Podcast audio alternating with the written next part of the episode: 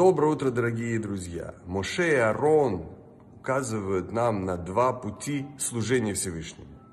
Путь Моше Рабейну – это путь изучения Торы. Это когда святость спускается в этот мир снизу за счет нашего изучения. Путь Аарона – это путь молитвы, это восходящее стремление соединиться с Богом, стремление, исходящее снизу вверх от нас. Иногда для того, чтобы достичь цели, необходимо поучить Тору, а потом молиться Всевышнему на этой святой возвышенной волне.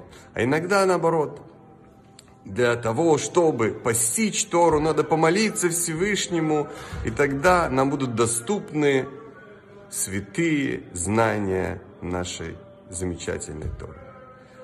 Все это помогает нам стать лучше и бескорыстно и с отдачей исполнять заповеди Всевышнего. Прекрасного дня и замечательного настроения!